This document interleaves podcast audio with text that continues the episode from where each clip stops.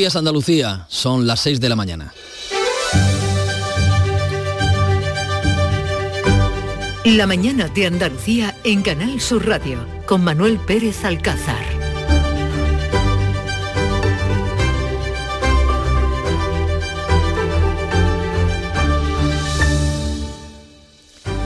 La publicación en una revista del Corazón de la noticia de que Ana Obregón ha recurrido a la gestación subrogada para ser madre a los 68 años ha desatado un debate ético y legal que ha sorprendido a la clase política. Desde el gobierno, PSOE y Unidas Podemos se oponen y hablan de explotación de la madre que cede su vientre. El PP se abre ahora a regular esta técnica siempre que, como venía defendiendo Ciudadanos, no haya pago de por medio. Pero, ¿se puede utilizar a una mujer para que geste el hijo engendrado por otras personas? ¿Es lícito ser madre o padre con 68 años o es un capricho? Lo cierto es que este melón solo se ha abierto con la noticia de la maternidad de Ana Obregón. Los casos anónimos conocidos en los últimos días en Sevilla y en Don Benito, en Badajoz, no han removido tantas conciencias. Eso en un jueves en el que el Congreso va a aprobar la reforma de las pensiones que el Gobierno pactó con los sindicatos y que rechazan la patronal y los partidos del centro derecha. Pedro Sánchez no va a estar en la votación porque hoy arranca su visita oficial a China en la que va a hablar de la guerra de Ucrania con el presidente Xi Jinping, recién llegado de Moscú.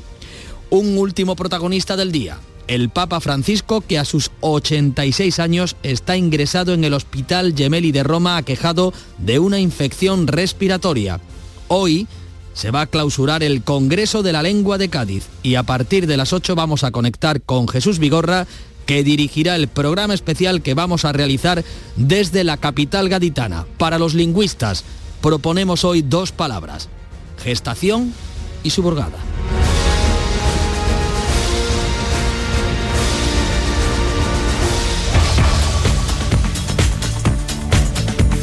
De todos estos asuntos y de otros que les tenemos preparados, enseguida les vamos a dar cuenta, pero arrancamos conociendo cómo amanece el día en lo meteorológico. Francisco Ramón, buenos días Paco. Muy buenos días Manolo, cielos poco nubosos, con alguna nube baja por la mañana, nieblas en la zona del estrecho, vientos variables flojos, tendiendo a poniente, más fuerte en el área del estrecho. Las temperaturas mínimas van a subir un poco en la mitad oriental, las máximas lo van a hacer de forma notable en la costa mediterránea. Las temperaturas estarán entre los 22 grados de Cádiz y los 32, ojo, 32 de Málaga.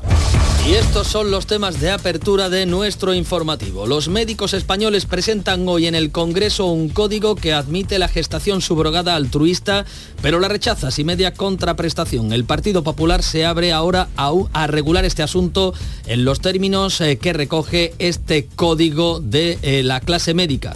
Un código de deontología que se va a presentar en el Congreso hoy, que rechaza esa gestación por sustitución en la que media una prestación económica, aunque admite, eso sí, la práctica si la madre gestante no cobra por ello. La noticia de la maternidad por gestación subrogada de Ana Obregón, de la actriz, ha desatado el debate político. Desde el gobierno, PSOE y Unidas Podemos lo rechazan de plano. La ministra de Igualdad, Irene Montero, incluso lo considera una explotación. Está regulado, es una práctica que no es legal en España, también está prohibida su publicidad y como le digo, la nueva ley de derechos sexuales y derechos reproductivos lo reconoce como una forma de violencia contra las mujeres.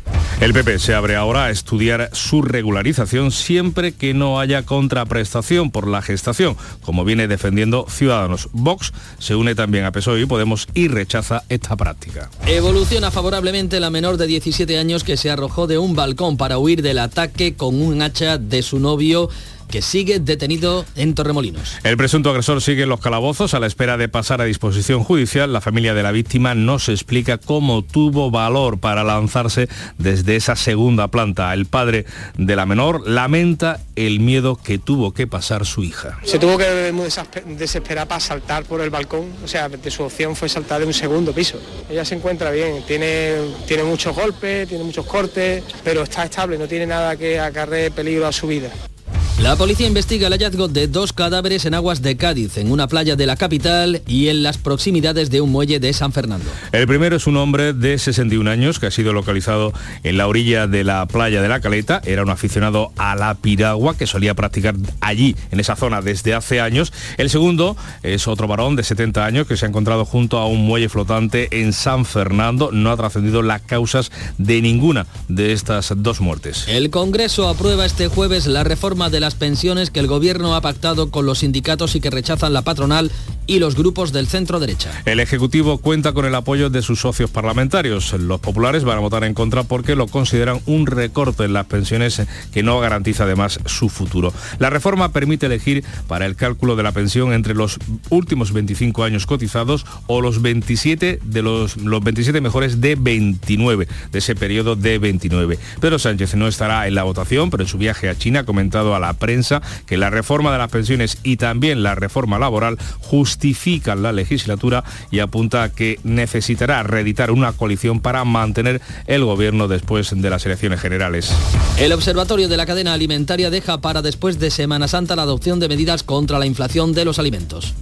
Agricultura actualizará sus informes de productos como el aceite de oliva virgen extra, la leche, las patatas o los cítricos, pero por el momento no tomará medidas para atajar los precios de los alimentos. Hoy conoceremos, por cierto, el dato adelantado de marzo que ralentiza la subida de precios en relación a hace un año cuando acababa de estallar la guerra de Ucrania. Andalucía ya cuenta con una alianza del hidrógeno verde que, en la que forman parte la Junta y 150 empresas. El presidente andaluz, Juanma Moreno, considera que será un impulso clave para que Andalucía se posicione como líder mundial en la producción de esta fuente de energía. No estamos hablando del siglo que viene, estamos hablando prácticamente del lustro que viene. Yo quiero que nos tomemos tremendamente en serio este gran objetivo que nos hemos marcado. El hidrógeno verde es una fuente energética que se produce única y exclusivamente para que tenga esa consideración de verde con energías limpias y renovables. Pedro Sánchez ha aterrizado esta madrugada en China en visita de, eh, al eh, presidente Xi Jinping con el que va a analizar en la evolución de la guerra en Ucrania. Hoy interviene en el foro económico de Bao, conocido como el Davos Asiático, junto al primer ministro chino, multinacionales y empresarios chinos y españoles. Sánchez abordará con Xi Jinping su propuesta de paz para Ucrania. El presidente ucraniano Zelensky ha invitado a Xi a Kiev después de su visita a Moscú. España enviará después de Semana Santa los tanques, los carros de combate Leopard que terminan de ponerse a punto en Cerro Muriano, Córdoba. Precaución y preocupación por el estado de salud del Papa, que está ingresado en el Hospital Gemelli de Roma. El Papa tiene una infección respiratoria, lo ha confirmado esta noche el Vaticano y aclara que no es COVID. Francisco llevaba varios días con dificultades respiratorias y dolores en el pecho. Este miércoles, después de la audiencia general matutina, ha sido trasladado al Hospital de Roma, donde hace dos años lo operaron de colon. Las imágenes se lo han mostrado saliendo en silla de ruedas y entrando en una ambulancia con ayuda y expresión de dolor en el rostro. Hoy se clausura el Congreso de la Lengua Española en Cádiz. Y habrá conversaciones en torno a la lengua y los diálogos transculturales o el habla de Cádiz como argumento para una candidatura de este Congreso. La vicepresidenta del Gobierno, Nadia Calviño, ha informado de la firma de un memorándum con India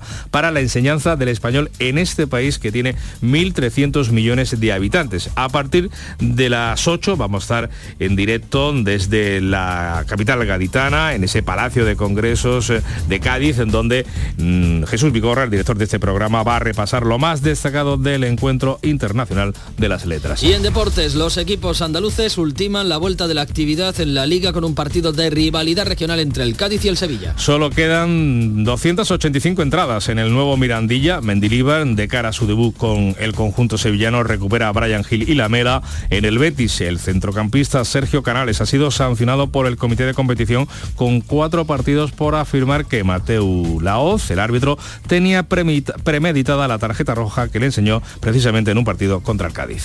6, 9 minutos de la mañana, esta es la propuesta que les presentamos. Veamos qué proponen los medios eh, en prensa escrita, también en prensa digital. Imagino, Paco, que el asunto de la subrogada, de la gestación subrogada, mandará. Pues eh, el caso de Ana Obregón y el estado de salud también del Papa Francisco son algunos de los temas más destacados hoy en los periódicos. Eh, ABC, con foto de la ministra Irene Irene Montero en los pasillos del Congreso. El Ejecutivo reabre el debate de la gestación subrogada por el caso Ana Obregón. Montero lo califica de violencia contra la mujer. Vox coincide con Podemos y el PSOE. El PP modifica su postura para pedir que se permita si no hay mercantilización. Y añade un dato, así lo da ABC. España mantiene la prohibición pese a los 2.300 niños inscritos que hay en nuestro país. En la prensa andaluza vemos la portada de Ideal de Granada con este titular, otro más de las infraestructuras granadinas. Renfe deja sin refuerzos de Semana Santa Granada pese a que ya tiene los trenes llenos. Málaga y Sevilla se iban a contar con 18.000 plazas extra para sus conexiones con Madrid, no así la capital granadina. En la voz de Almería, el cultivo de la marihuana pierde fuerza en esta provincia. Las grandes plantaciones de cáñamo industrial han desaparecido por la presión policial y judicial y los expedientes por enganches ilegales han descendido un 55% desde el año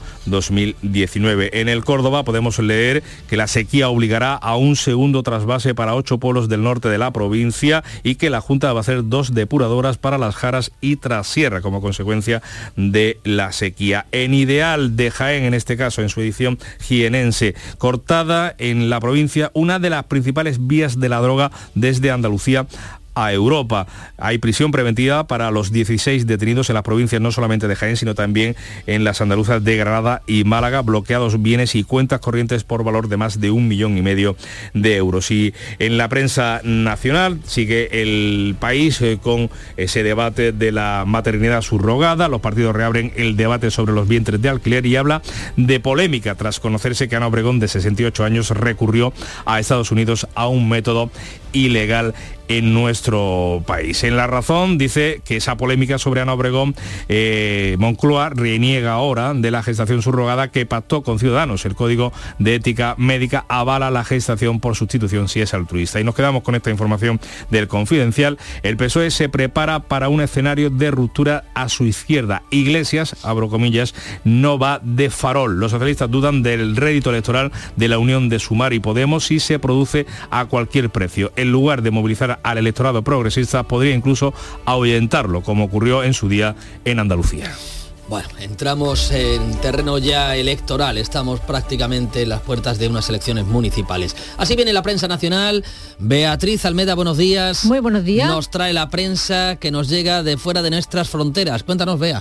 Pues abrimos el kiosco en Italia con el periódico La Estampa. El mundo se preocupa por el corazón del Papa Francisco. Tiene una infección respiratoria. Primero fue un dolor en el pecho, luego el viaje en ambulancia y la hospitalización en el policlínico Gemelli. En la fotografía vemos al Papa entrando en la ambulancia con gesto de dolor. O Globo eh, de Río de Janeiro. Bolsonaro regresa a Brasil tras 89 días en Estados Unidos.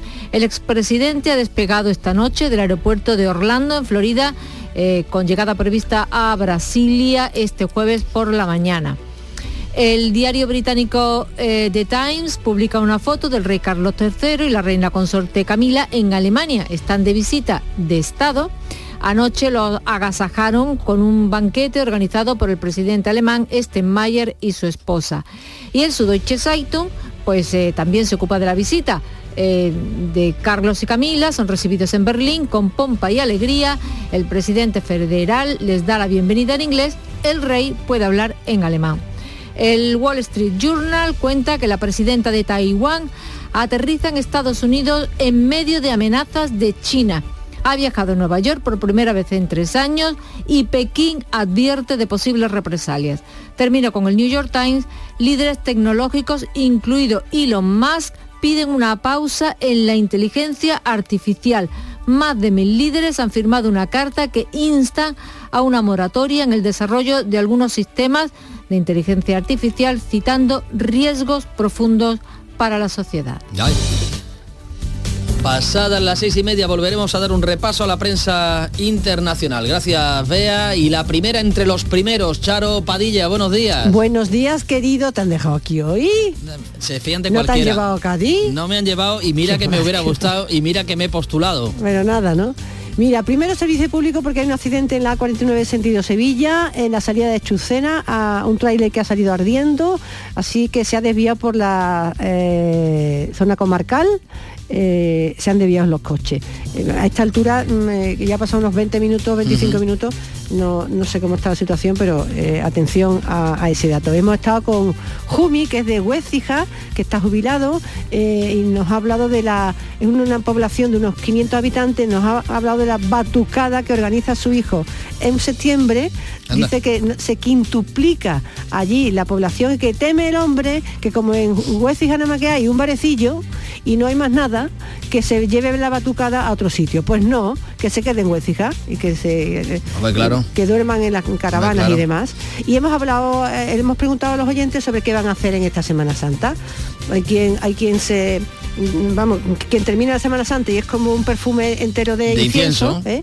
y hay quien se va a la playa. Pues mira, de todo hay en, el Club de los Primeros. Hay quien se va a hacer el Camino de Santiago, quien se va a la playa y quien se tiene ya preparados los trajes de chaqueta para todos los días. ¿Y a ti te vemos en la tele? Yo eh, haré de todo. El sábado tele, el sábado santo y, luego a, pie de micrófono. En fin, no tengo ya edad de esto, pero ahí estoy. Tienes edad de todo, Charo, eres eternamente joven. El Club de los Primeros, Charo Padilla, muchas gracias. Gracias. ¿Cómo arranca la mañana? Jorge González, buenos días. ¿Qué tal Manolo? Muy buenos días. Se lo venimos contando desde primera hora de la mañana. Hoy finaliza el Congreso de la Lengua Española en Cádiz y les recordamos, a partir de las 8 de la mañana, este programa, La Mañana de Andalucía, se traslada al Palacio de Congresos de la capital gaditana. Desde allí Jesús Vigorra va a repasar lo más importante, lo más destacado de este encuentro internacional en torno a las letras. El Pleno del Congreso va a convalidar hoy jueves el Real Decreto Ley con el que el Gobierno de coalición culmina su reforma de las pensiones. Va a salir adelante con el apoyo de los socios parlamentarios habituales como Esquerra Republicana y Bildu y el rechazo de PP, Vox y Ciudadanos. El Ministerio de Justicia ha convocado también para hoy una reunión para informar del acuerdo alcanzado con los letrados de la Administración de Justicia, ese acuerdo que ha permitido terminar la huelga indefinida y que los sindicatos piden ahora extender al resto de los funcionarios del sector. Hoy comienza la visita de Pedro Sánchez a China, donde ha aterrizado esta madrugada. Va a participar hoy en un foro económico, el foro de BAO, conocido como el Davos Asiático. Se va a encontrar también con la directora del Fondo Monetario Internacional, con multinacionales, con empresarios chinos y españoles. Mañana viernes se verá con el presidente Xi Jinping. Los trenes de alta velocidad de la empresa Irio, los aves barato, llegan hoy a Sevilla en su viaje inaugural desde Madrid. Será mañana viernes cuando empiecen las operaciones comerciales con Sevilla, con Málaga y con Córdoba. El 2 de junio lo harán también con Antequera. Y estaremos pendientes también a partir de las 9 porque el INE, el Instituto Nacional de Estadística, publica esta mañana el dato adelantado del IPC del mes de marzo. En febrero la inflación, recordamos, repuntó una décima al 6% interanual a causa de la subida de los precios de la electricidad y de los alimentos. Así viene la mañana, gracias Jorge, y así nos la plantea Canal Fiesta.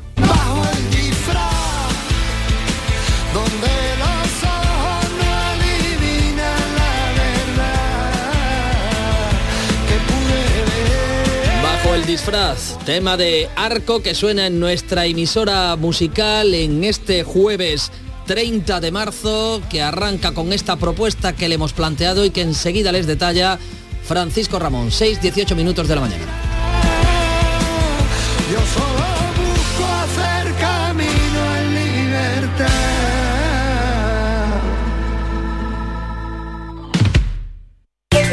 Más que chollos en Rapimueble. Aprovechate. Apilable de salón, ahora 159 euros. Cheslom, solo 399 euros. Cientos de ofertas con todas las ventajas del número uno. Rapimueble. Más de 200 tiendas en toda España y en rapimueble.com.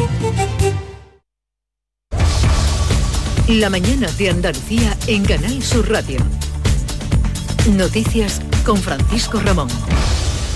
6 y casi 19 minutos de la mañana les contamos eh, la noticia mm, del día y a buen seguro que lo será durante las próximas jornadas. La maternidad subrogada en Estados Unidos de la actriz y empresaria Ana Obregón a los 68 años ha sorprendido a los partidos políticos y ha reabierto el debate sobre esta práctica. El gobierno ha rechazado de pleno y la considera una forma de explotación sexual. El PP por su parte se abre a estudiar su regulación si no media contraprestación económica. La ministra de Igualdad, Irene Montero, recuerda que la ley lo prohíbe en España y denuncia un sesgo de discriminación por pobreza para las mujeres gestantes. Está regulado, es una práctica que no es legal en España, también está prohibida su publicidad y como le digo, la nueva ley de derechos sexuales y derechos reproductivos lo reconoce como una forma de violencia contra las mujeres. La ministra y vicesecretaria del PSOE, María Jesús Montero, considera que la gestación subrogada es una explotación de la mujer. No estamos a favor de la gestación subrogada, siempre lo hemos dicho, creemos que es una forma más de explotación del cuerpo de la mujer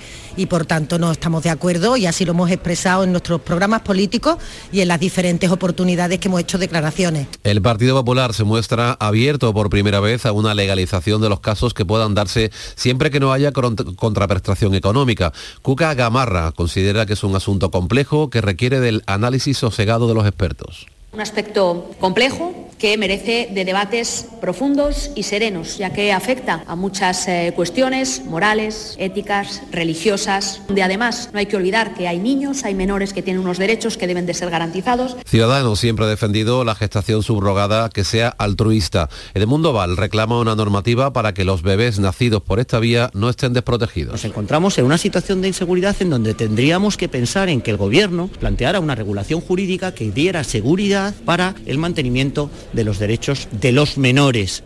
Pues hoy jueves los médicos españoles van a presentar en el Congreso de los Diputados el Código de Deontología, su código deontológico. En el mismo, los facultativos, en su artículo 65, rechazan la gestación por sustitución en la que haya una contraprestación económica, aunque en un segundo apartado admiten esa posibilidad, esa práctica, siempre que la misma sea altruista, es decir, que la madre gestante no cobre por ello. Pero vamos a conocer ahora cuál es, con detalle, la situación legal en nuestro país. Guillermo Polo. En España, la ley sobre técnicas de reproducción humana asistida de 2006 prohíbe la gestación subrogada. También el artículo 221 del Código Penal castiga la entrega y recepción con compensación económica de hijos descendientes o cualquier menor.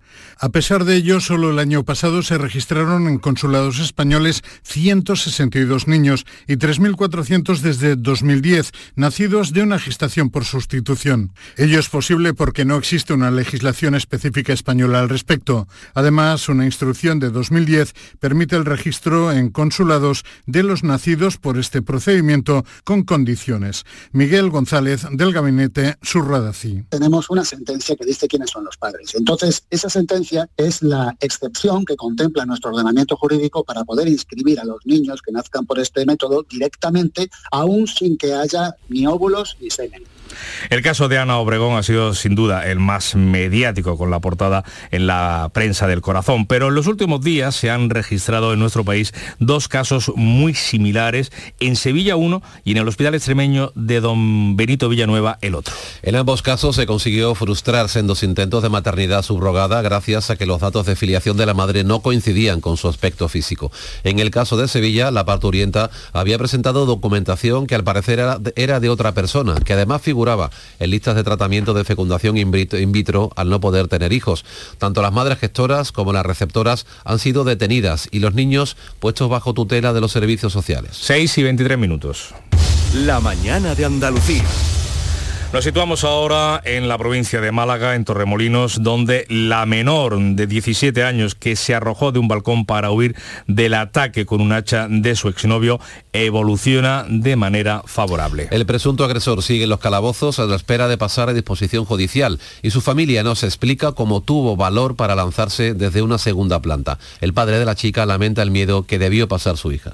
Yo lo que pienso que se tuvo que desesperar para saltar por el balcón, o sea, de su opción fue saltar de un segundo piso. O sea que se encuentra, se encuentra bien, ella se encuentra bien, tiene, tiene muchos golpes, tiene muchos cortes. La joven, la víctima, se salvó gracias a un toldo. Se tiró por un balcón, presa del pánico, huyendo de su exnovio armado con un hacha. Loles López, consejera de Igualdad. El gabinete de crisis que tenemos, de atención psicológica, que es el primero que se desplaza, donde está la, la víctima, que afortunadamente está bien. Es para atenderla a ella, para atender a su familia. Está activado desde el primer momento y están atendiéndola. Le contamos ahora una sentencia de la audiencia de Sevilla que ha condenado a 22 años de cárcel a un hombre apodado El Santo que violó a una niña y manipuló a toda su familia llegando a vivir incluso en el domicilio. Decía ser la reencarnación de San Francisco Javier y sometió psicológicamente al matrimonio y a sus dos hijos, un niño de 10 años y una niña de 13. El ahora condenado violó a la niña haciéndole creer que todo formaba parte de un ritual. El abogado de la víctima, que hoy ya es mayor de edad, Juan Ramón de la Vega, está satisfecho con la sentencia porque se ha conseguido demostrar el delito de agresión sexual. Todo esto se había producido en unas situaciones, pues claro, donde no había testigos ninguno, se había producido hacía ya bastantes años y por tanto solamente contábamos con lo que era la declaración de la menor. Se le condena también por los delitos de maltrato y contra la integridad moral. Y después de todo lo ocurrido, los padres siguen bajo el dominio psicológico de este hombre. Pues no dejamos los asuntos judiciales, tampoco la audiencia de Sevilla, que ha vuelto a negar el análisis de los móviles de los otros implicados en el caso Marta del Castillo. El tribunal insiste en una pieza separada abierta para la búsqueda de la joven asesinada en Sevilla que debió cerrarse cuando hubo hubo sentencia firme. La sala desestima así el incidente de nulidad presentado por la abogada de los padres de Marta, Antonio del Castillo y Eva Casanueva, y también le condenan en costas. La audiencia de Sevilla dice que no se investiguen estos móviles de otros implicados en el asesinato y que resultaron absueltos en su día. Son Francisco Javier Delgado, el hermano de Miguel Carcaño, María García, la novia de este primero, y Samuel Benítez, así como el de Francisco Javier García, alias El Cuco, condenado por el encubrimiento por un juzgado oh, de menores. La audiencia provincial de Sevilla vuelve a rechazar la prueba solicitada y se cierra así la posibilidad de investigar los teléfonos de todos los implicados con el objetivo de conocer los movimientos de todos ellos la noche del crimen. Más asuntos eh, ahora de otro índole. La Consejería de Salud y los sindicatos acercan posturas tras la reunión este miércoles de la Mesa Sectorial de Sanidad. Van a continuar negociando las mejoras en la atención primaria en una nueva cita que se va a celebrar ya después de la Semana Santa, el día 10 de abril concretamente, dos jornadas antes de la huelga que hay convocada para el día 12 por el Sindicato Médico Andaluz. Jorge Dayas. Según Comisiones Obreras, el Servicio Andaluz de Salud ha presentado propuestas concretas de mejora y de organización de la atención primaria. Acerca del texto de la orden de privatización, el SAS se compromete a modificar la orden en los términos en los que pactó el acuerdo y, por tanto, a limitar la externalización a situaciones de emergencias sanitarias debidamente declaradas.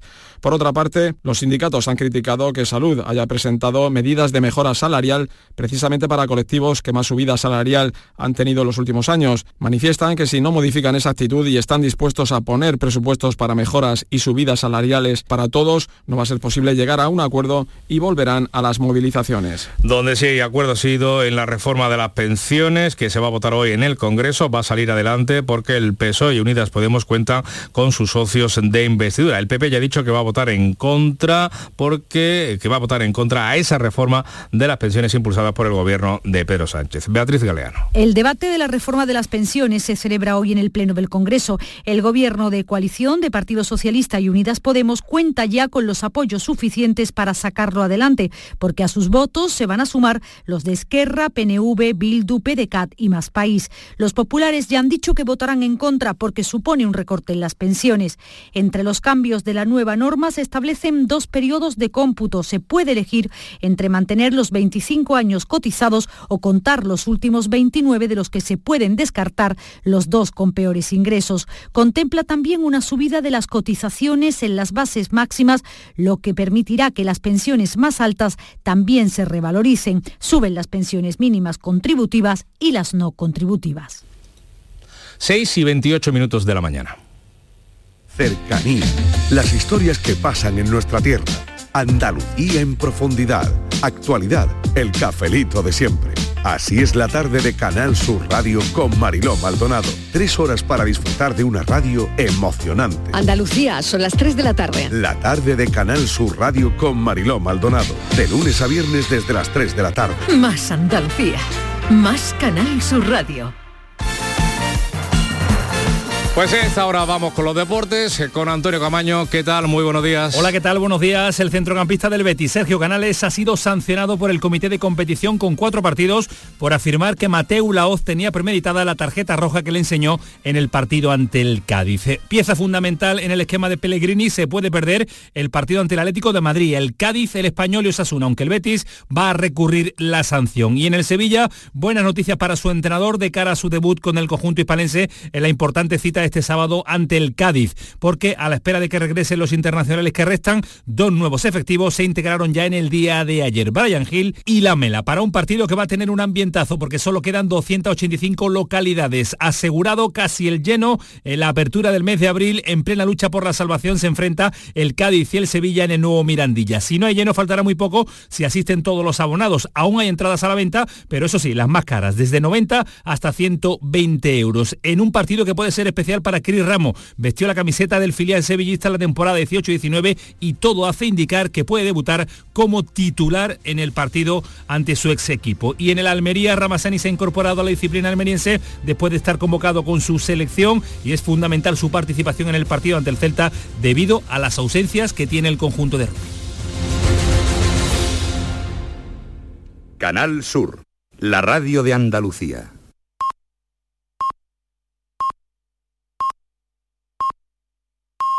Andalucía son las seis y media de la mañana.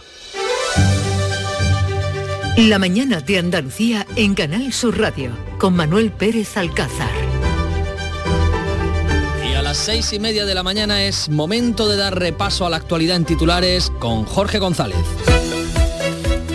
La maternidad subrogada de Ana Obregón en Estados Unidos reabre el debate de su regulación en España. El gobierno rechaza de plano una práctica que considera una forma de explotación sexual. El PP se abre a su legalización si es altruista y no hay contraprestación económica. En España esta práctica se castiga con penas de seis, a dos, eh, de seis a meses a dos años de cárcel. Los médicos presentan hoy el, en el Congreso su código deontológico. El bloque de investidura va a aprobar hoy la reforma de las pensiones en el Congreso. Los aliados parlamentarios parlamentarios del Gobierno respaldan la ampliación del número de años para cobrar la pensión y el incremento de las cotizaciones a empresas y trabajadores. El PP votará en contra. La Junta reúne a 150 empresas en la Alianza Andaluza del Hidrógeno Verde. Andalucía aspira a convertirse en líder mundial de la producción de hidrógeno verde. Ya están en desarrollo 15 grandes proyectos, de los que dos han sido declarados por Bruselas de interés europeo. Sánchez pedirá a China que medie la guerra de Ucrania. El presidente del gobierno llega al gigante asiático invitado por su presidente Xi Jinping, con el que se verá mañana viernes. Hoy Pedro Sánchez va a participar en un foro económico, el otro objetivo de esta visita oficial, con la que se pretende reactivar el turismo chino después de la pandemia. El Papa está hospitalizado a tres días del inicio de la Semana Santa. Francisco padece una infección respiratoria. El Vaticano ha aclarado que no es COVID. El Santo Padre ha suspendido sus actividades inmediatas y se desconoce si podrá oficiar o no la misa del Domingo de Ramos. Completamos con la información del tiempo, Jorge. Vamos a tener hoy cielos poco nubosos, con algunas nubes bajas, eso sí, por la mañana, y posibilidad de nieblas en las zonas del estrecho. Los vientos van a soplar variables flojos, tendiendo a poniente más fuerte también en el estrecho. Las mínimas subirán un poco en la mitad oriental de Andalucía, las máximas lo harán de forma notable en la costa mediterránea. Estarán entre los 22 grados que se van a alcanzar Cádiz, en Cádiz y atención, 32 en Málaga. 32 grados. 32 grados el 30 de marzo. Tal día como hoy, en Siracusa, en Sicilia, conmemoramos a, San, Zósimo, que fue obispo de esta ciudad siciliana y que fue primero humilde custodio del sepulcro de Santa Lucía y después abad del monasterio de ese lugar.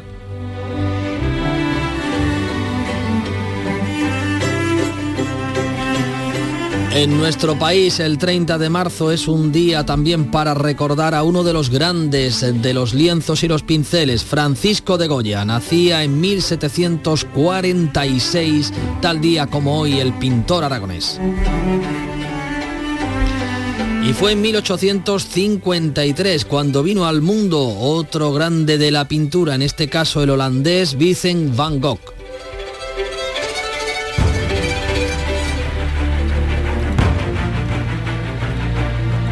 Para el día de hoy les proponemos esta cita. El hombre disfruta la compañía de sus amigos en los tiempos de prosperidad y salud, necesita de ellos en las horas aciagas, le acompañan y asisten cuando se hace viejo y le faltan las fuerzas. La importancia de los amigos. Y lo dijo, lo, lo, podría haber dicho cualquiera, pero lo dijo ni más ni menos que el filósofo y médico hispano-judío Maimónides.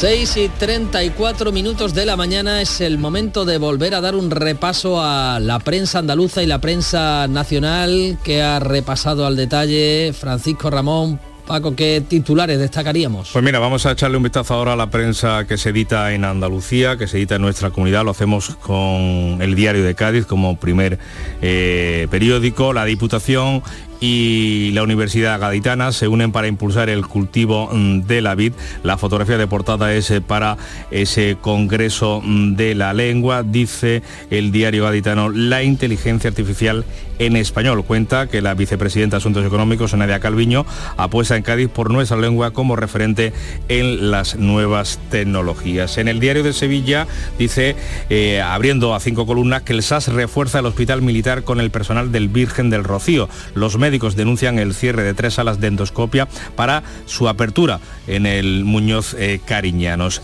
Eh, la fotografía de portada es para los últimos retoques en, de cara ya a la Semana Santa, en la carrera oficial, en la capital hispalense, la Avenida de la Constitución, en Ideal de Jaén vemos eh, que el, titular que encabeza es una operación contra el narcotráfico cortada en Jaén, una de las principales vías de droga desde Andalucía a Europa. Hay 16 detenidos, no solo en la provincia de Jaén, también en la de Granada y en Málaga, y se han bloqueado bienes eh, y cuentas corrientes por valor de más de, 8, de 1,5 millones de euros. La fotografía de portada es para la artesanía con A en Andalucía y es que el Museo Provincial de Jaén acoge una exposición itinerante con 46 piezas creadas por artesanos andaluces con el objetivo de poner en valor este sector. En el Córdoba, la sequía obligará a un segundo trasvase para ocho pueblos del norte. Las obras terminarán el próximo 15 de abril. La Confederación va a conectar el Guadalquivir con el Martín Gonzalo y la Junta prepara a su vez dos depuradoras para las Jaras y Trasierra. En la voz de Almería, el cultivo de la marihuana pierde fuerza en la provincia. Por el contrario, en el Málaga hoy leemos que siete enganches al día en Málaga se dan, enganches ilegales de electricidad, uh -huh. por plantaciones de marihuana. Y en Ideal de Granada, Renfe deja sin refuerzos de Semana Santa Granada, pese a que ya tiene sus trenes llenos. Eso sí, para Málaga y Sevilla se van a contar con 18.689 plazas extra en sus conexiones con Madrid. Y en la prensa de tirada nacional, al igual que también recoge la andaluza, con distinta notoriedad, la maternidad subrogada de la actriz Ana Obregón y el estado de salud del Papa Francisco. ABC, con foto de la ministra Irene Montero en los pasillos del Congreso, el Ejecutivo reabre el debate de la gestación subrogada por el caso Ana Obregón. Montero lo califica de violencia contra la mujer. Vox coincide con Podemos y también con el PSOE, mientras que el PP modifica ahora su postura para pedir que se permita si no hay mercantilización. Añade además un dato el diario de Vocento. España mantiene la prohibición pese a que tiene 2.300 niños nacidos de esta manera inscritos. El país dice que los partidos reabren el debate sobre los vientres de alquiler y habla de polémica tras conocerse que Ana Obregón, de 68 años, recurrió a Estados Unidos a un método ilegal en nuestro país. La foto de portada es para un débil Francisco ingresado por problemas respiratorios. Debajo, el gobierno pacta con la Iglesia el fin de dos privilegios fiscales. La institución católica pagará dos impuestos municipales que aportarán 16 millones, pero mantendrán la excepción del IBI. En el mundo se hace eco de la llegada ya del presidente del gobierno a China. Sánchez pedirá a Xi que mediante Putin para frenar la guerra y no le dé armas. Al otro lado, la foto de Ana Obregón, el caso Ana Obregón desafía los límites de la gestación subrogada. El gobierno censura a la actriz, médicos y expertos piden que se regule. Y en la vanguardia, hablando de inteligencia artificial, como decíamos de la portada del diario de Cádiz, empresarios y expertos alertan al, de los avances descontrolados de esta inteligencia artificial. De Ariri a Elon Max, más de, dos, más de mil especialistas en todo el mundo piden una moratoria de solo seis meses y la supervisión de los gobiernos ante la irrupción de ese famosísimo ya chat GPT 4 y si no, pruébenlo, verá de qué hablamos. En los digitales, el español Sánchez llega a China convencido de que ni Rusia ni Ucrania pueden imponerse en la guerra. En el confidencial leemos que el PSOE se prepara para un escenario de ruptura a su izquierda, Iglesias, entre comillas, nova de farol. Los socialistas dudan del rédito electoral de la unión de Sumar y Podemos si se produce a cualquier precio. En lugar de movilizar al electorado progresista, podría ahuyentarlo, como dice ese periódico, ocurrió en las pasadas elecciones andaluzas. Y cerramos con expansión. Santander dispara un 26% el bonus a sus altos cargos, son casi 500 millones de euros. BBVA aumenta la retribución variable de sus ejecutivos un 7,2% y CaixaBank la sube hasta el 11%. Bueno, pues la gestación subrogada, uno de los temas que manda en la prensa nacional. ¿Quién se lo iba a decir a Ola? Lo que iba a dar a decir la fotografía de portada de ayer. ¿Qué manda en la prensa internacional? Ve Almeda, buenos días de nuevo. Buenos días de nuevo. Desde luego en la italiana, el Papa. Leemos en la República. El mundo vuelve a fijar la mirada en la ventana del décimo piso del Hospital Gemelli de Roma. El Papa sintió un dolor en el pecho, está hospitalizado por una infección respiratoria y seguirá ingresado unos días. El Corriere de la Sera también informa del Papa, como todos, y además de Silvio Berlusconi, que no sale del Hospital San Rafael de Milán, debía haber sido dado de alta ayer, pero va a permanecer ingresado para más controles. Está eh, enfermo también. Cambiamos de continente. O Globo, el periódico de Río de Janeiro, Bolsonaro regresa hoy a Brasil tras 89 días en Estados Unidos.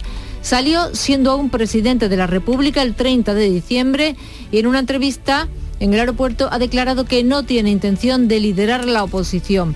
El Correo de Brasil informa de que se ha reforzado la seguridad para impedir un acto de exaltación a su llegada. Y leemos en el Washington Post, Bolsonaro regresa a Brasil y a un futuro incierto. El expresidente enfrenta una larga lista de investigaciones relacionadas con su controvertido mandato y podría terminar en la cárcel.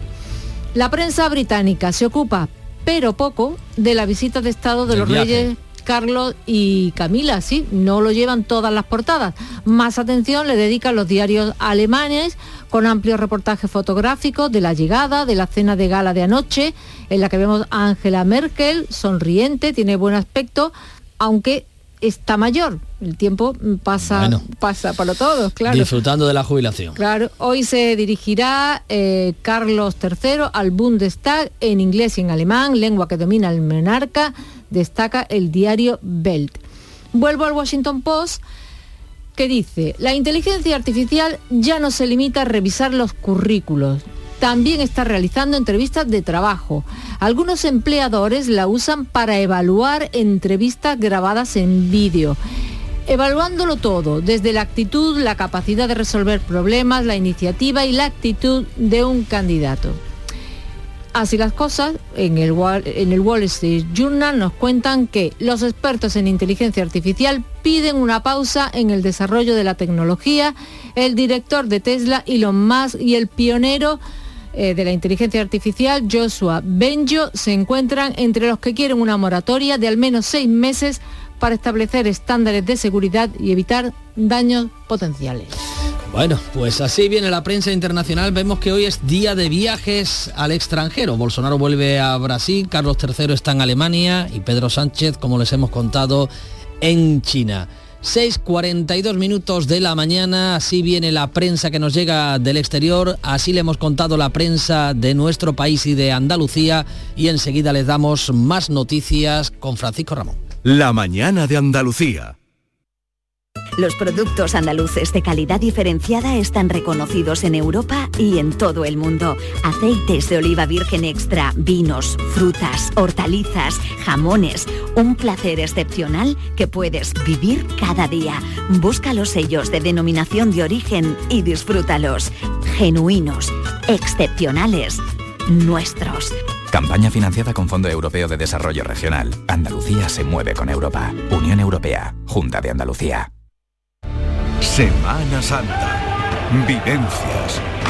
Recuerdo. Devoción. Tradición.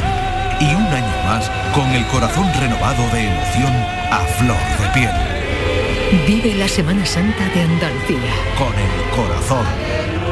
Canal Sur Radio. La Semana Santa que llevas dentro.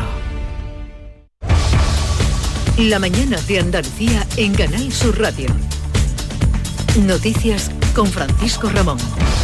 6 y 43 minutos, eh, les contamos más asuntos eh, que atañen a nuestra comunidad y es que Andalucía ya cuenta con una alianza del hidrógeno verde de la que forman parte no solamente la Junta de Andalucía, sino también 150 empresas. El presidente Juanma Moreno considera que será un impulso clave para que Andalucía se posicione como líder mundial en la producción de hidrógeno verde. No estamos hablando del siglo que viene, estamos hablando prácticamente del lustro que viene. Yo quiero que nos tomemos tremendamente en serio este gran objetivo que nos hemos marcado.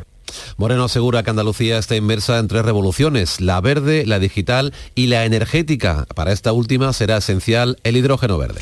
Cambiamos de asunto, les contamos que el Observatorio de la Cadena Alimentaria deja para después de Semana Santa la adopción de medidas contra la inflación de los alimentos. Agricultura actualizará sus informes de algunos productos como el aceite de oliva virgen extra, la leche, las patatas o los cítricos, pero por el momento no tomará medidas que persigan atajar los precios de los alimentos en el eslabón de la cadena donde se produzca un alza injustificada. El pasado mes de febrero el IPC de los alimentos se disparó hasta el 16,6% interanual. Hoy conoceremos el dato adelantado del mes de marzo. Los expertos avanzan una ralentización de la inflación de más de un punto porcentual por la moderación de la electricidad, pero sobre todo por el efecto escalón.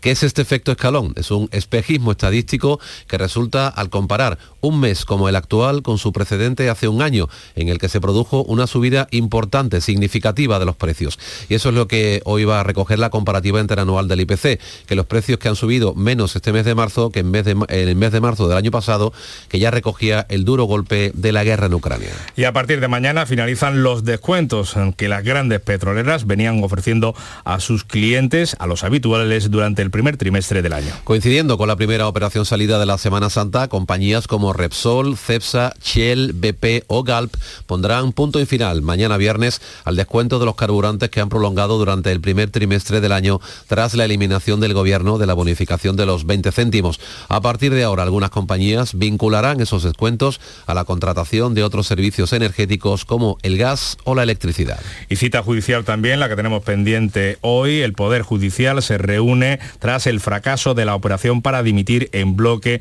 de los vocales progresistas. Beatriz Galeano. El Consejo General del Poder Judicial abordará en su pleno ordinario de hoy su situación actual tras el fracaso de la iniciativa que buscaba una dimisión en bloque de los ocho vocales progresistas para forzar así la renovación del Consejo. También decidirá sobre la renuncia de Concepción Sáez, designada en su día a propuesta de Izquierda Unida y que aumentará la brecha entre el ala progresista, que se quedará con siete vocales, y la conservadora con diez. La renovación del Consejo General del Poder Judicial está pendiente de de diciembre de 2018. Pues eh, de asuntos judiciales seguimos hablando porque el presidente del Tribunal Superior de Justicia de Andalucía aboga porque la justicia evite su interferencia en los procesos electorales. Lorenzo del Río ha declinado, no obstante, referirse expresamente a la fecha fijada por la jueza Mercedes Alaya para el juicio mm, de la FAFE, la extinta fundación de la Junta de Andalucía, que está, eh, que está previsto unos días antes de las elecciones del próximo 28 de mayo. Y también de ha evitado pronunciarse sobre la petición del exdirector de la Fundación, de la FAFE, de que se atrase el juicio para que no coincida precisamente con la campaña electoral un tema delicado, siempre yo he dicho, pero como reflexión, no, no voy a decir lo que debía o no haber hecho la responsable, la juez, en ese sentido, pero yo creo que en, en, cuanto menos interfiramos la justicia, por así decirlo, en procesos electorales, mucho mejor, pero son decisiones judiciales que yo tengo que respetar. Se lo venimos contando, el Papa tiene una afección respiratoria, lo ha confirmado esta pasada noche el Vaticano, aclara eso sí que no es COVID, está ingresado en el Gemelli de Roma y ha suspendido todas sus actividades inmediatas. Francisco llevaba días con dificultades respiratorias y dolores en el pecho. Este miércoles, después de la audiencia general matutina, fue trasladado al hospital Gemelli, donde hace dos años lo operaron del colon. Las imágenes lo han mostrado saliendo en silla de ruedas y entrando en una ambulancia con ayuda y con una expresión de dolor en el rostro. Cuando tenía 21 años sufrió una infección pulmonar por la que tuvieron que estirparle el lóbulo superior del pulmón derecho. No está claro que pueda oficiar la misa del Domingo de Ramos en San Pedro. Pues hablamos de la Iglesia porque el Gobierno ha llegado a un acuerdo con la Iglesia Católica para que todas sus propiedades paguen dos impuestos de los que hasta ahora estaba exenta. Y hoy finaliza el Congreso de la Lengua Española en Cádiz. A partir de las 8 de la mañana nos trasladamos y trasladamos este programa hasta el Palacio de Congresos de la capital gaditana, donde continuará con él nuestro compañero Jesús Vigorra. Ahora nos cuenta qué ha de sí este Congreso Lorenzo Benítez. En el balance de las últimas horas, la vicepresidenta del Gobierno, Nadia Calviño, informó de la firma de un memorándum con India para la enseñanza del español en este país de 1.300 millones de habitantes y anunció inversiones para potenciar nuestro idioma en las nuevas tecnologías, en especial en la inteligencia artificial. Por decirlo de forma comprensible, para que la inteligencia artificial piense en español. El objetivo eh, es, ambicioso, pero es también muy realista porque contamos con el activo más importante, nuestra lengua común y el potencial de toda la comunidad panhispánica. Entre otras intervenciones, la escritora española María Dueñas resaltaba la necesidad de que todos los hispanohablantes cuidemos de nuestra lengua. No es un simple cauce de comunicación, que lo es también, por supuesto, pero que también hay que cuidarla, hay que explorarla, hay que mimarla, hay que estudiarla. Todo eso está muy bien que todos los ciudadanos de base, con más o menos preparación, con más o menos conocimiento, lo sepan y tengan conciencia de ello. En el programa oficial de hoy habrá eh, conversaciones en torno a la lengua, la comunidad y los diálogos transculturales. El habla de Cádiz como argumento para la candidatura de este Congreso, las culturas mestizas, la relación de los afrodescendientes con la lengua española o el uso de las palabras en el carnaval. Una jornada muy intensa que culminará con el acto de clausura esta tarde a cargo del alcalde, los directores de la Real Academia Española de la Lengua, el Instituto Cervantes y de la portavoz del Gobierno Isabel Rodríguez. 7 menos 10.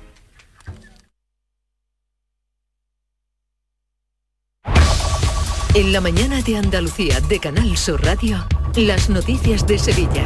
Con Pilar González.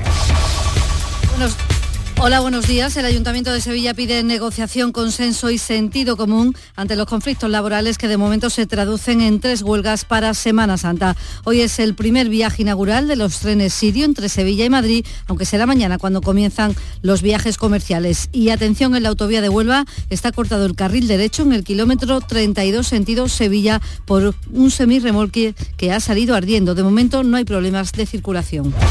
Hoy tenemos intervalos de nubes alta, viento variable flojo. Las máximas previstas son 28 grados en Lebrija y Morón, 30 en Écija y en Sevilla. A esta hora 14 grados en la capital.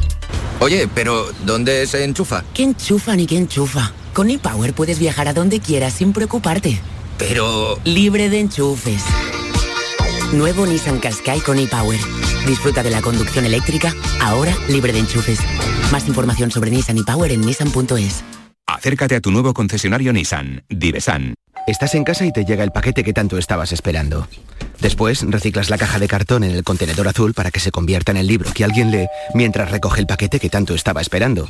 Y En la economía circular, cuando reciclas, los envases de cartón se convierten en nuevos recursos. Recicla más, mejor, siempre. Lipasan y Ecoembes. Las noticias de Sevilla. Canal Sur Radio. Tres huelgas siguen convocadas en Sevilla para esta Semana Santa que tiene tantas novedades en horarios e itinerarios y que además tendrá una jornada muy especial con el Santo Entierro Grande. El alcalde de Sevilla, Antonio Muñoz, espera que las negociaciones de última hora lleguen a buen puerto y se desconvoquen las tres huelgas. Yo espero que las tres amenazas de huelga se puedan resolver de manera satisfactoria. Es verdad que en algunos casos eh, forma parte ya de un, lo podemos calificar casi de clásico cuando llegan las fiestas primaverales y yo espero que también eh, sea clásica la solución que se pueda alcanzar por acuerdo de ambas partes. Hay huelga convocada por los trabajadores de la grúa municipal. En Tusal la Junta ha establecido ya unos servicios mínimos del 70% en los paros convocados para el Viernes Santo y la feria por la agrupación sindical de conductores esta movilización no cuenta con el respaldo del comité de empresa, mientras que a las 9 de la mañana vuelven a reunirse con la intermediación del SECLA los trabajadores del Metro de Sevilla y los representantes de la empresa. Es en un último intento negociador para evitar la huelga convocada durante toda la Semana Santa. El presidente del comité de empresa, Diego Escudero, espera que por fin hoy se pueda llegar a ese acuerdo. Creo que todas las partes tienen la intención de poder llegar a alcanzar un acuerdo antes de la Semana Santa. Hay buenas intenciones, pero incluso por las dos partes. Lo que hay que encajar eh, las dos, los dos puntos de vista para lograr alcanzar el acuerdo. Lipasan, la empresa pública de la limpieza, va a reforzar el servicio de este año para Semana Santa. Se incorporan nuevas máquinas, quitacera y se dispondrá de la práctica totalidad de la plantilla. Refuerzos que se incrementarán el sábado por el Santo Entierro Grande, como explica el gerente de Lipasan, Lucrecio Fernández y va a exigir prácticamente que toda nuestra plantilla esté activa durante ese día. Intentemos solamente se hable de nuestras cofradías y del ambiente de la ciudad y que por tanto nosotros simplemente eh, hagamos nuestro trabajo de la manera ordinaria pero más eficaz posible. ¿no? Las hermandades van a disponer de 40 desfibriladores, se van a repartir 15 dispositivos más en puntos estratégicos de los recorridos. El objetivo es que una persona que tenga una emergencia cardiovascular pueda ser atendida en un tiempo máximo de tres minutos. El 061 ha formado para ello a 400 personas de las hermandades y es que el director gerente del 061, Fernando Ayuso, entiende que es fundamental para salvar vidas como el año pasado. El año pasado se atendieron cinco paradas cardiorrespiratorias y conseguimos nada más y nada menos que un 60% de supervivencia. Normalmente las supervivencias están en torno a un 30% y se consiguió el doble. De las cinco paradas hubo tres personas que sobrevivieron. A las 8 de la mañana se reanuda en Canal Sur Radio la entrega de ejemplares del llamador que se mantendrá hasta que se agoten. Este año se han editado 100.000 ejemplares. También esta vez pedimos su colaboración con el Banco de Alimentos y que traigan un litro de leche para los que más lo necesitan. Es la invitación que hace Guillermo Alonso. Él es portavoz de la Guardia Civil y ahora también voluntario de la campaña de recogida. Importante que todos pongamos nuestro granito de arena y hoy especialmente con leche que hace falta y, para sobre todo para muchas familias y para muchos niños. En el banco de alimentos muchas veces trae la gente legumbres, pero claro, la, legumbre si no tiene algo más, si no tiene aceite, no tiene otra serie de cosas, pues eh, se queda un poco corto, pero la leche siempre viene bien. 6 de la mañana y 55 minutos. Vive el comercio de Sevilla Este. Gracias a ti somos más grandes. El comercio de Sevilla Este premia tus compras. Repartimos 800 euros en cheques de consumo. Vive el comercio de Sevilla Este. Organiza Asociación de Comerciantes Alconep. Financia Ayuntamiento de Sevilla. Atención Sevilla. El mundo del automóvil en Sevilla tiene nombre propio. Grupo Berrocar. Más de 30 años en el sector. Un gran stock de turismos y furgonetas en alquiler y un amplio abanico de vehículos en venta con una de las mejores garantías. Búscanos en grupoberrocar.com y en nuestros puntos de venta y alquiler en Sevilla y provincia. Grupo Berrocar. Tu confianza, nuestro motor. Las noticias que más te interesan las tienes siempre en Canal Sur Mediodía Sevilla. Y este jueves te llegan desde la Clínica Santa Isabel de Sevilla, donde conoceremos los servicios y tecnologías de este hospital, en especial en el área de pediatría y traumatología. Canal Sur Mediodía Sevilla. Este jueves a las 12 en directo desde la Clínica Santa Isabel de Sevilla, con la colaboración de la Clínica Santa Isabel de Sevilla. En Canal Sur Radio, las noticias de Sevilla. La Audiencia de Sevilla mantiene la responsabilidad civil subsidiaria del Ayuntamiento de la capital en la causa por el brote de listeriosis de la empresa Magrudis. Rechaza el recurso de apelación interpuesto por el consistorio y respalda la decisión de la jueza instructora que considera que la veterinaria municipal investigada habría actuado de manera negligente. Y en la Roda de Andalucía ya hay un médico, es una doctora adscrita a Casariche. Los vecinos saben que es una solución transitoria tras el compromiso el presidente de la Junta y van a llevar el caso al defensor del pueblo. Dice la consejera de Salud, Catalina García, que el problema de la falta de médicos es una cuestión generalizada. Hoy ya hay médico en la Roda de Andalucía y yo insisto en cuál es el problema de, no del sistema sanitario público andaluz y de esta consejería, es un problema del sistema nacional de salud. No se pueden quedar 4.000 médicos que han acabado su carrera sin poder realizar la especialidad. La audiencia de Sevilla ha rechazado de nuevo que se investiguen los teléfonos móviles de alguno de los que fueron juzgados y absueltos por la muerte de Marta del Castillo. Desestima así por segunda vez la reclamación de los padres de la joven asesinada. De otro lado, la audiencia señala que la búsqueda del cuerpo de Marta no tiene límite temporal y podrá hacerse pese al cierre de uno de los procedimientos. Y también en tribunales, la audiencia ha condenado a 22 años de cárcel a un hombre apodado El Santo que violó a una niña y manipuló y denigró a toda su familia durante años. Aseguraba que era la reencarnación de San Francisco Javier y consiguió someter psicológicamente durante años a un matrimonio y a sus dos hijos, un niño de 10 años y a una niña de 13, a la que además violó, haciéndole creer que todo formaba parte de un ritual. El abogado de la niña, Juan Ramón de la Vega, dice que se ha hecho justicia porque además se ha conseguido demostrar el delito de agresión sexual, que era lo más difícil.